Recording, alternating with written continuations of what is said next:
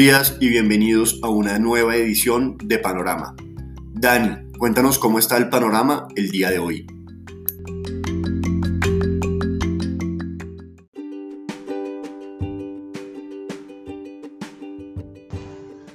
Muy buenos días a todos los seguidores del podcast Panorama de Global Securities. Hoy, panorama indeciso en los mercados, tenemos valorizaciones de futuros del Standard Poor's ya en este momento 0.6%, hace algunos momentos era del 0.4% y en Europa un comportamiento muy plano. Con respecto a la noticia del día tiene que ver con esas expectativas que se estaban volviendo positivas sobre la economía colombiana antes de que comenzara el paro. El Banco de la República alcanzó a mejorar su pronóstico de crecimiento este año a niveles del 4%, ocurrido desde cierre de abril y durante todo el mes de mayo ha sido muy negativo. Los bloqueos en diferentes partes del país ha estado poniendo contra la pared a varios sectores económicos.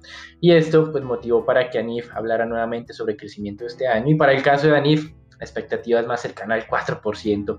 Esto nos estaría alejando de la expectativa o de esa meta de recuperar los niveles prepandemia debido a que durante el año 2020 la economía colombiana se contrajo casi 7%. Así que muy malas noticias, eh, aunque tuvimos un buen arranque de año con crecimiento, diferente a lo que pensábamos de contracción, pues esto que ha venido ocurriendo durante el último mes ha sido muy negativo y nos aleja de esa meta y de sus expectativas de recuperación. Con respecto al mercado internacional, Standard Poor's si bien es cierto, perdió impulso desde el 11 de mayo, hemos visto cómo no ha entrado en una espiral bajista, más bien ha entrado en un proceso de letargo o aparentemente de consolidación de niveles. Durante este último mes, que nos hemos mantenido muy cerca de los 4.200 puntos para el Standard Poor's 500, un poco por debajo de ese nivel, pero cerca a sus máximos recientes, el sector petrolero se ha valorizado casi 12%, el financiero el 6%, mientras que otras materias primas también muy cercanas a esos niveles del 6%. El sector que ha liderado las caídas o los sectores que han liderado las caídas están en más temas que digamos que se habían beneficiado durante la pandemia, un tema del sector tecnológico, una corrección durante el último mes de más del 4% y el sector de consumo discrecional, es decir, de bienes que no son eh, necesarios como tal para el consumo diario, también ha caído más del 2%. Con respecto al tema de divisas, el dólar acumula cuatro jornadas laterales contra las monedas reserva. El euro y la libra durante la última semana se fortalecieron, pero las monedas de Oceanía se debilitaron y por eso el índice de XY ha estado relativamente plano. Hoy abre en 89.9 unidades este índice de XY prácticamente sin cambios frente al cierre de la semana pasada. Y las monedas de América Latina sí tuvieron una jornada o una semana más bien muy complicada, debilitamiento de más del 1%, liderada por peso chileno, aunque el peso colombiano y el sol de Perú no se quedan atrás. El peso chileno cayó 2,5%, resultados de esa elección de constituyente con partidos no tradicionales dominándola y sobre todo movimientos de izquierda que pueden ser incluso tan radicales como los comunistas o partidos independientes que el mercado no entiende muy bien hacia dónde van a a, inclinarse, pues eh, ha generado desconfianza entre los inversionistas con noticias de la semana pasada del diario El Mercurio de Chile diciendo que 96 de los 155 constituyentes elegidos están en contra de la inversión extranjera o que están, serían partidarios de prohibirla. Esto obviamente pues genera un poco de riesgo. El índice LASI abre hoy tranquilo en 43.4 unidades sin cambios, pero el sentimiento de aversión al riesgo en la región sigue siendo muy alto. Y hoy tenemos una conferencia promovida por Coinbase. Coinbase es esa em, plataforma de negociación de criptomonedas que, fue, que debutó recientemente en bolsa. En esa, esa, digamos, esa plataforma tiene hoy una conferencia que se conoce como el Consensus 2021 de eh, criptomonedas, obviamente, y participarán personalidades del mundo diferente al tema de las criptomonedas. Estará Rey Dalio, un fundador, fundador de Bridgewater, uno de los principales fondos especulativos del mundo. También está una miembro de la Junta de Gobernadores de la Fed, la El Brainerd. Así que es de un alto nivel esta conferencia y seguramente el mercado estará pendiente justo porque durante el fin de semana siguió la volatilidad en el Bitcoin que hoy se está fortaleciendo, esos niveles de volatilidad del fin de semana han sido altos, 7 mil dólares entre el mínimo y el máximo, así que algunos continúan o especialistas en temas de criptomonedas dicen que la verdadera eh, moneda que puede servir como depósito de valor no es el Bitcoin, sino Ethereum, por un tema totalmente técnico, algo que se llama que en el tema de validaciones de transacciones, eh, la tecnología que utiliza Ethereum es Proof of Stake, que es 99% más eficiente en consumo de energía que la de Bitcoin, que es Proof of Work. Así que no vamos a explicar los pormenores de, de, ambos tipos de validaciones, pero pues digamos que nuestro problema no es sobre eh, la estrategia de validación, sino lo que respalda detrás realmente eh, estos criptomonedas. Seguimos siendo de la mentalidad de que eventualmente serán las monedas tradicionales que adoptarán desarrollos de estas criptomonedas para acelerar y hacer un sistema de pagos más eficiente en todo el mundo, lo que eh, finalizará entonces con este, esta especulación de las criptomonedas. Mientras tanto, somos también de la visión de que falta mucho para que eh, pues, dejemos de hablar del Bitcoin. Estos eh, volatilidades, como hemos mencionado, son normales, no aleja a los inversionistas. De hecho, algunos incluso pensarán que este es el momento de compra. Así que falta mucho para declarar eh, la muerte del Bitcoin. Quedarán muchos meses, trimestres o incluso años antes de que ya las monedas tradicionales adopten esta tecnología y pues tengamos un sistema de pagos más eficiente. Con respecto a materias primas, el petróleo abre con ganancias del 1.6, 1.7% esta semana, recuperando la mitad de las pérdidas de la semana pasada. Recuerden, asociadas aparentemente hace posible acuerdo nuclear entre Irán y los Estados Unidos. Goldman Sachs mantuvo pronóstico de 80 dólares para el Brent, a pesar de la irrupción de Irán con su oferta en caso de que se firme este eh, acuerdo o, resurja o renazca ese acuerdo de no proliferación nuclear que habían firmado.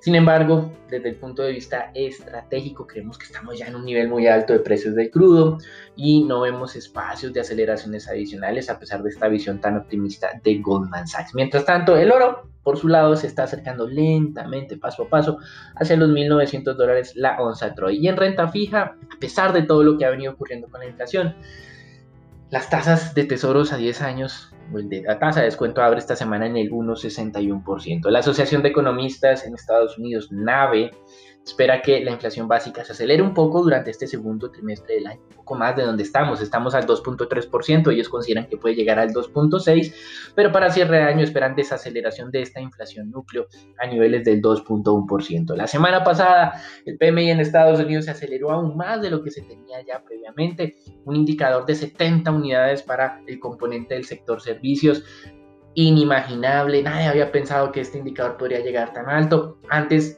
cualquier cifra o cualquier registro por encima de 60 era ya extraordinario, estamos hablando de 70 puntos, así que eh, si bien esto no mide transacciones reales como tal, mide es el tema del optimismo de los gerentes de estas compañías, eh, pues el mensaje es claro, reactivación económica total en los Estados Unidos con el levantamiento de las restricciones de movilidad y para de alguna forma tener algún tipo de aglomeración.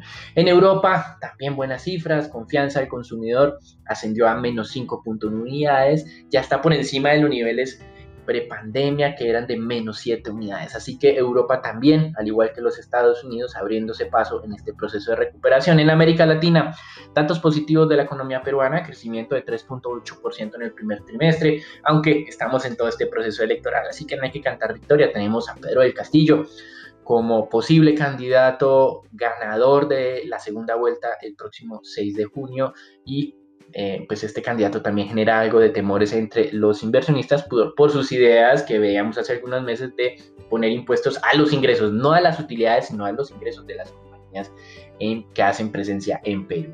En Colombia, indicadores de confianza también se deterioraron en abril tuvimos eh, para el tema de empresarios que estamos en los niveles más bajos del año en confianza y esto es de abril. En mayo probablemente se deteriore aún más por lo que ha venido ocurriendo o los efectos acumulados del paro y sobre todo de los bloqueos que todavía no entendemos por qué se vienen aplicando, afectando a toda la población que también pues ha sido afectada por la corrupción del país. Así que no se entiende cómo la defensa de algunas ideas puede eh, ser respaldada afectando al resto de la población que se ha visto también muy muy afectada en términos generales en Colombia por esas por esos temas de corrupción que tanto hablan los eh, marchantes. Mientras tanto, pues eh, como cerramos acá este episodio, simplemente dándole paso a, Raúl, a Marcela, a Nicolás y a Daniela para que nos digan cómo sigue evolucionando el mercado colombiano con miras pues a, este difícil momento de la economía y a estos efectos que ya estamos viendo de revisiones a la baja en los pronósticos de crecimiento para este año 2021.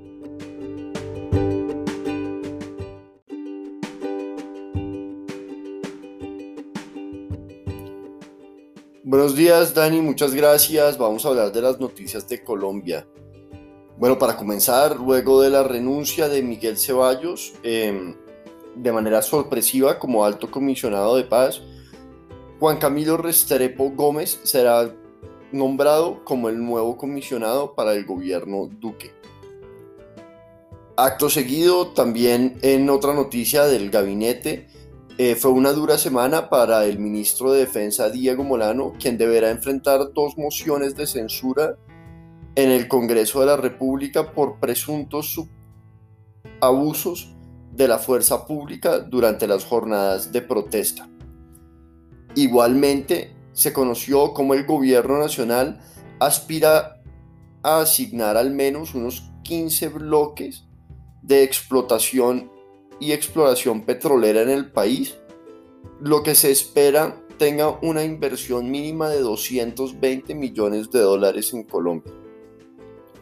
Igualmente, eh, se agota el tiempo para que el Ministerio de Hacienda de Colombia logre un proyecto de reforma tributaria que se ha discutido por el Congreso de la República en esta legislatura.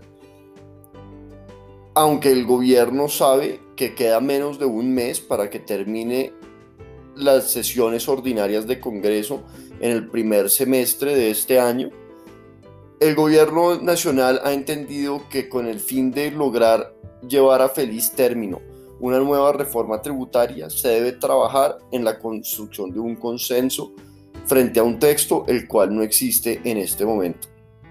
Para terminar, y en el marco del paro nacional, Pese a las distintas jornadas de diálogos y los acercamientos entre el Comité del Paro y el Gobierno Nacional, se conoció cómo el Comité de Paro convocó para los días 26 y 28 de mayo otras nuevas jornadas de manifestaciones, mientras los días 24 y 25 se llevarán a cabo unos plantones en diversas ciudades del país. Bueno, Dani, cuéntanos cómo está el panorama de renta variable para el día de hoy. Buenos días. En el mercado local se mantuvo un comportamiento bajista en la última jornada de la semana anterior. Se volvieron a negociar 123 mil millones de pesos, una recuperación de los volúmenes, donde la especie más transada fue ISA con 18 mil millones de pesos. Durante la semana, el Colcap cayó 3,21%. La única especie que presentó valorizaciones fue Grupo Sura con 0,25%, mientras que la especie con mayores desvalorizaciones son Banco Bogotá con una caída del menos 5,5% y Colombia Preferencial con un menos 5,46% durante la semana anterior. Frente a la última jornada, la especie entró el mercado accionario colombiano que presentó mayores valorizaciones fue Fabricato con 6,25%, mientras que la especie con mayores caídas fue Enca con un 3,95%. Por parte de noticias corporativas, la compañía Mineros anunció que EMCO, que es una subsidiaria de mineros en Nicaragua, ha finalizado la compra del 50% de participación que tenía Royal Road en el proyecto Luna Roja, que comprende en las concesiones mineras de Monte Carmelo 1 y Monte Carmelo 2 en Nicaragua.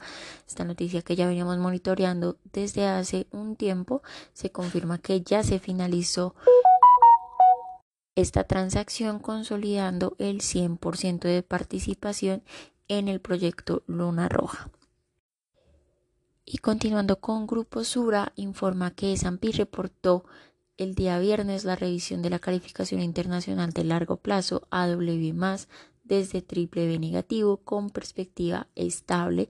La calificadora argumenta dicha decisión por la correlación que existe entre la economía colombiana con los activos y dividendos de la empresa, dado el foco de la inversión en compañías que son parte del sistema financiero colombiano esto en línea con también las eh, rebajas de calificación que eh, les contamos la semana anterior. Por parte de resultados corporativos, los resultados de Banco de Bogotá, resultados positivos para este primer trimestre del año, registrando una utilidad neta de 710 mil millones de pesos, un 31% superior a la del 4T20, levemente inferior a la presentada en el primer trimestre del 2020, una caída del 3,9% anual y esta se ubica en línea con niveles prepandemia, con la utilidad registrada para el primer trimestre del 2019. La cartera bruta consolidada se ubicó en 142 billones de pesos, incrementando 5% frente al 4T20 y 5,8% anual. El costo de riesgo también vuelve a niveles prepandemia, ubicándose en 2,4%, presentando una importante disminución de 50 puntos básicos frente al trimestre anterior. Para el análisis técnico miramos la acción de Grupo Sura. Esta especie se logra mantener sobre un soporte en 19.700 pesos. El comportamiento sigue siendo bajista sobre la especie el nivel de cambio de tendencia está en 22 mil pesos. Grupo Sura se mantiene como una de las especies más impactadas durante este año, donde consideramos desde el punto de vista fundamental y para una estrategia estructural sus niveles atractivos de entrada. Y finalizamos con la acción del Banco de Bogotá. También luego de varias jornadas de desvalorizaciones, esta encuentra un nivel de soporte en 70.200 pesos y la siguiente resistencia es en el nivel de la media móvil de 200 días en 73.800 precios. Nuestro precio objetivo es de 80 mil pesos. Los resultados, como mencionamos anteriormente, siguen mostrando la resiliencia de la cartera del banco con productos garantizados y una buena dinámica por los negocios que tiene en Centroamérica.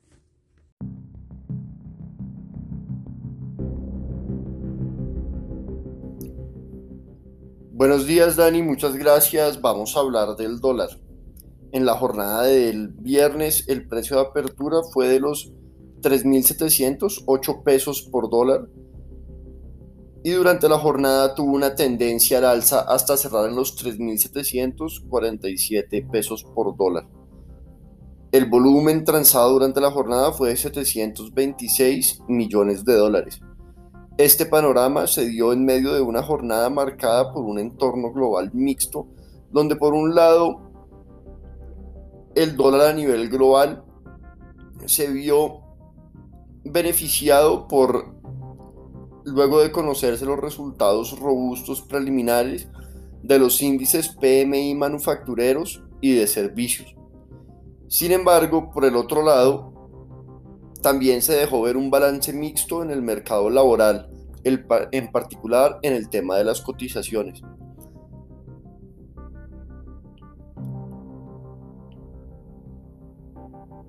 Para el día de hoy esperamos soportes entre los 3.740 y 3.730 pesos y resistencias entre los 3.760 y 3.770 pesos por dólar. Los dejo con Marcela para los temas de renta fija.